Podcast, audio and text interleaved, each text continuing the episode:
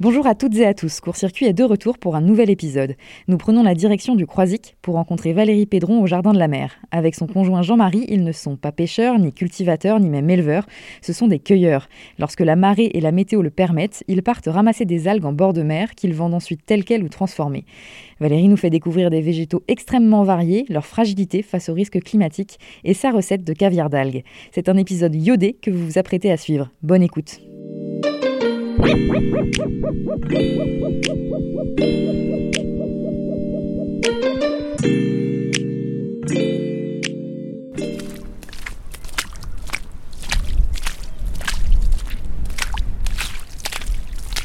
Je m'appelle Valérie Pédron, je suis cueilleuse d'algues et nous sommes aujourd'hui ensemble sur la saline de Saint-Goustan à la ferme marine des Jardins de la Mer. Et nous sommes cueilleurs sur le littoral, ici euh, en Loire-Atlantique.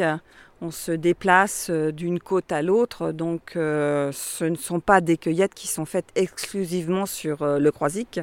On est amené à, partir sur, bah, sur mer, le Pouliguen, Préfaille, Pénétin. On change beaucoup d'endroits en fin de compte hein, pour faire tourner les endroits de cueillette, que ce ne soit pas toujours les mêmes surfaces qui sont cueillies. Euh, cette, ancienne saline sur laquelle euh, nous nous baladons en ce moment. C'est une production de sel, euh, une organisation faite à partir en fait, d'une retenue d'eau de mer, ce sont ce qu'on appelle les bôles.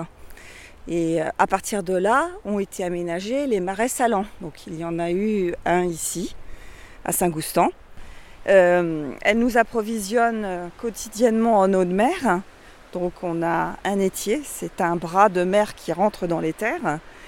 Et sa particularité, c'est qu'il passe sous la plage avec un ouvrage qui a plus de 500 ans, en pierre de taille, un aqueduc, un ouvrage euh, unique dans ses dimensions sur euh, le littoral atlantique. Donc euh, la mer va y monter et redescendre quotidiennement. On vit les tempêtes au travers de l'étier également, qu'on a la possibilité de, de couper avec euh, des plaques. Heureusement parce que quand on a des tempêtes comme Xintia, euh, on inonderait l'ensemble de la, euh, de la saline, y compris jusqu'aux maisons qui nous voisinent.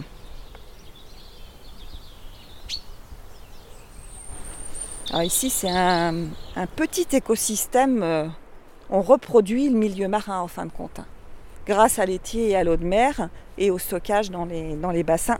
Comme il n'y a aucun traitement, il faut que ce soit exemplaire euh, par rapport à tout ce qui pourrait se déverser dans l'eau.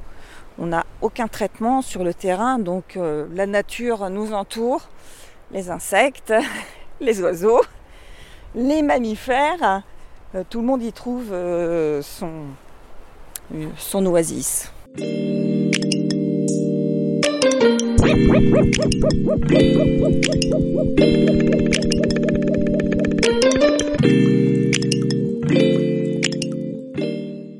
Nous sommes cueilleurs d'algues professionnels. C'est-à-dire que nous avons une licence qui nous permet d'aller cueillir ces algues sur le littoral de deux départements, 44 euh, et 85. Euh, donc euh, chaque cueilleur qui est à la ferme a sa licence. Il devra notifier sur un carnet de bord les endroits de sa cueillette, les algues cueillies, les quantités cueillies. Euh, la durée de sa cueillette. Donc c'est assez lourd en termes administratifs. Une fois que nous avons effectué ces cueillettes, alors qui sont des cueillettes à pied, je précise, donc euh, bottes, seaux, euh, ciseaux, couteaux, jamais d'arrachage.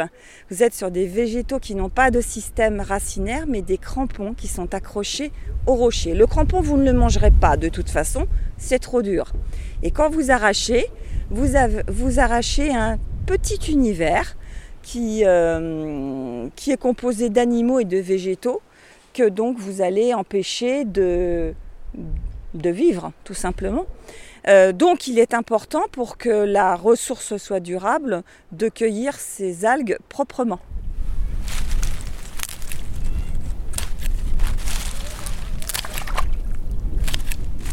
Une algue vivante, c'est une algue qui est fixée sur un rocher par ses crampons. Une algue épave, c'est une algue échouée sur la plage. Vous ne savez pas quand est-ce qu'elle s'est échouée. Et donc, euh, quel, euh, quel, âge a-t-elle? Est-ce qu'elle est là depuis plusieurs jours, reprise par la mer, redéposée? Donc ça limite ses qualités. donc il est essentiel que l'algue soit fixée sur le rocher. C'est un métier qui est relativement ancien. Par exemple, les, grands-pères de, Jean-Marie récoltaient des algues épaves pour amender les sols essentiellement. Euh, on a utilisé les algues aussi de manière euh, industrielle. Hein. Les, les entre autres, qui ramenaient les algues. On faisait brûler les algues, on récupérait la, soude. Donc c'était pour euh, le verre, la fabrication du verre. On a aussi beaucoup extrait des algues pour l'agroalimentaire. Il y a plus de 20 ans, il y a aussi des entreprises qui ont émergé pour euh, rendre euh, l'algue consommable directement à mettre dans l'assiette hein, pour un, usage comme on pourrait le faire d'une salade ou d'une carotte. Euh, elles sont concentrées en Bretagne essentiellement. et les professions, par contre, peuvent être divisées en maillons. Vous pouvez avoir des cueilleurs qui sont employés ou à qui on achète des algues par des transformateurs. Euh, c'est justement un petit peu spécial, puisqu'on va à la fois cueillir ces algues et euh, on va également les transformer pour, euh, pour une part. Ici, c'est l'étier et on voit, donc là, la mer est en train de monter. Donc, cette eau qui est là va être pompée pour être amenée dans le grand bâtiment qu'on va découvrir ensemble.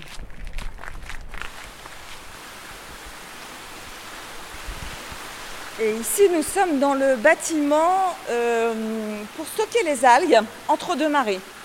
Dans ce bâtiment, nous avons à la fois les bassins qui vont servir pour stocker l'eau de mer et la faire se décanter, donc pour qu'on ait une qualité d'eau qui soit la meilleure possible.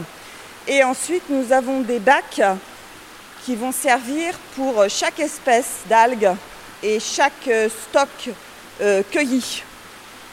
Et dans chaque bassin, on va recréer un milieu qui ressemble à celui que les algues ont lorsqu'elles sont dans l'eau de mer, c'est-à-dire une eau qui va être notamment oxygénée pour leur permettre d'avoir un, mouvement et de les maintenir euh, le plus longtemps possible. Et puis il y a une partie des algues aussi que nous allons réserver à de la transformation. Donc ça peut être du séchage, alors séchage naturel à l'extérieur. Et puis on va faire aussi quelques conserves parce qu'autrement après on, ne peut plus les consommer. Euh, donc voilà, et puis il y a des mises au point de, euh, certaines préparations, des condiments et autres. Donc ça peut être euh, des pickles, ça peut être des tisanes qui associent des algues et des plantes sauvages. Euh, donc il y a une partie euh, produits transformés qui est essentiellement destinée euh, aux, particuliers. Nous avons travaillé tous les deux dans des grands aquariums dont on a fait les mises en place, celui de Saint-Malo par exemple, ou encore celui de Lyon. beaucoup en médiation scientifique, donc avec l'accueil de tous les publics, des plus jeunes aux plus âgés. Euh, pour mettre à la portée de tous les connaissances qu'on pouvait euh, avoir sur les milieux marins. Ben, Lyon, c'est loin de la mer. Et vient un moment où l'appel de la mer est plus fort que tout le reste. Donc on est, on est revenu ici dans la région euh, à la fin des années 2000. Et on a commencé à se dire que ben, la saline, elle était grande, elle était abandonnée depuis plusieurs années parce que mon beau-père était en retraite et que si on n'y menait pas une activité, on ne la protégeait pas. La meilleure manière de la faire vivre en tant qu'espace naturel, c'est d'y adosser une activité économique, mais une activité économique qui resterait respectueuse de l'environnement dans, dans lequel on est. Donc euh, c'est pas toujours facile. Euh, dans un premier temps, on est parti sur un projet d'écloserie nurserie de coquillages. Euh, c'était en l'occurrence l'huître et la palourde. Malheureusement, on a subi euh, dans les années 2007 euh, la première pandémie sur les huîtres. Première année, on a perdu 60% euh, du naissin. d'animaux et la deuxième année 90%. Donc ce n'est pas une activité pour nous qui pouvait être durable. On ne pouvait pas envisager le développement et l'avenir sur des perspectives de mortalité. Donc euh, on s'est mis à réfléchir.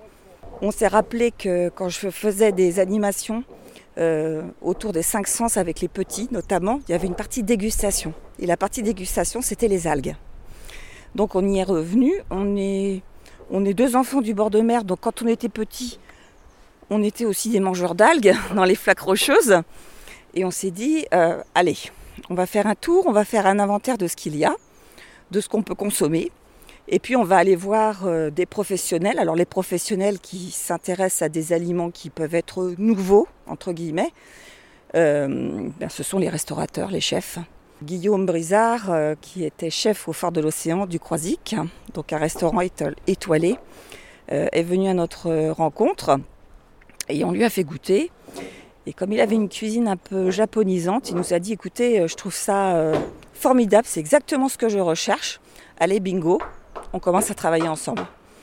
Et de là, et de là on a fait d'autres propositions et au fur et à mesure, un, bouche à oreille euh, s'est construit et ce sont les chefs maintenant qui viennent nous voir. Essentiellement, on ne fait pas de démarchage en fait. Les chefs, c'est 90% de notre activité. On travaille essentiellement en circuit court. Pourquoi? Parce qu'on a besoin de faire de la pédagogie par rapport aux produits.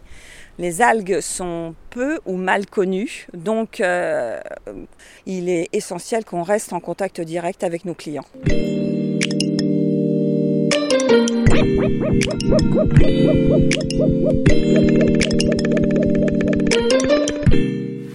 Nous sommes des producteurs engagés. On dépend totalement de la nature. Si la nature se dégrade, notre activité s'arrête. Quand vous ne produisez pas, quand vous ne construisez pas ce que vous allez euh, vendre, quand vous êtes tributaire de la nature, qu'elle vous offre ces cadeaux-là, c'est pour ça qu'on est très respectueux de ce qu'on y fait, parce qu'on sait qu'on est garant du milieu et, des algues, mais il y a euh, des opérations qui sont faites indépendamment de nous et pour, lesquels on n'a aucune maîtrise. Donc on ne peut qu'être engagé. On se dit que l'activité de médiation que nous menons au travers des ateliers, que nous organisons pour les particuliers, elle est indispensable parce que vous ne pouvez pas demander aux, personnes de protéger ce qu'ils ne connaissent pas. Donc la meilleure manière de protéger la mer, c'est de la rendre accessible à tous au travers de la diffusion de connaissances en faisant ces efforts. Alors c'est comme une fourmi, ou comme monter un escalier, marche après marche, progressivement. On ne demande pas une révolution, mais on n'a pas d'autre choix que d'être des médiateurs.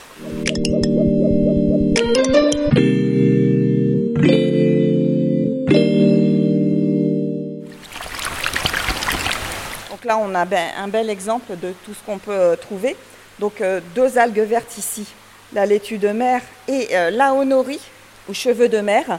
C'est une très jolie algue verte qui forme de longs cheveux. Euh, là, par exemple, c'est la petite algue poivrée. Ici, c'est une algue qui a un goût d'huître. Euh, donc, c'est très variable. Les mâches, les couleurs, les formes, les goûts sont vraiment très différents. Et après, vous avez certaines préparations ou étapes de transformation qui vont encore modifier et euh, accentuer certains aspects euh, de l'algue.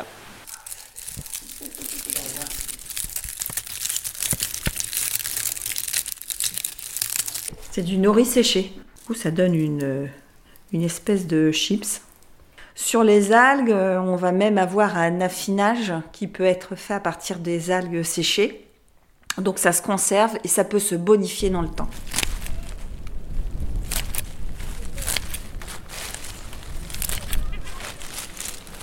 eh bien, euh, on pourrait parler du caviar d'algues. C'est comme ça qu'on l'a nommé. Hein, c'est un tartare. Donc, c'est une préparation en cru avec une base de trois algues qui sont la nori, euh, la dulce et la laitue de mer. Donc, euh, on met à peu près sur 100 grammes, on va mettre 60 grammes de ces trois algues à proportion égale. On va ajouter de l'huile d'olive, de la sauce soja. On va aussi mettre un petit peu de vinaigre de cidre, un peu de citron, si on le veut, une petite échalote ou un oignon nouveau, mais tout petit, en toute petite quantité. Et un tout petit peu d'ail si on aime l'ail. Au niveau de la dégustation, euh, on peut les consommer directement une fois la préparation effectuée. Euh, ça va être très cru, très vert. Et puis on peut aussi laisser au réfrigérateur pendant 24 heures. Et déjà, on va avoir une modification au niveau du goût. Euh, la préparation va se bonifier ou se transformer. Elle est encore vivante. Hein. Et en goût, elle évolue tous les jours. Comme ce sont des algues crues, on peut considérer que ça se conserve une dizaine de jours.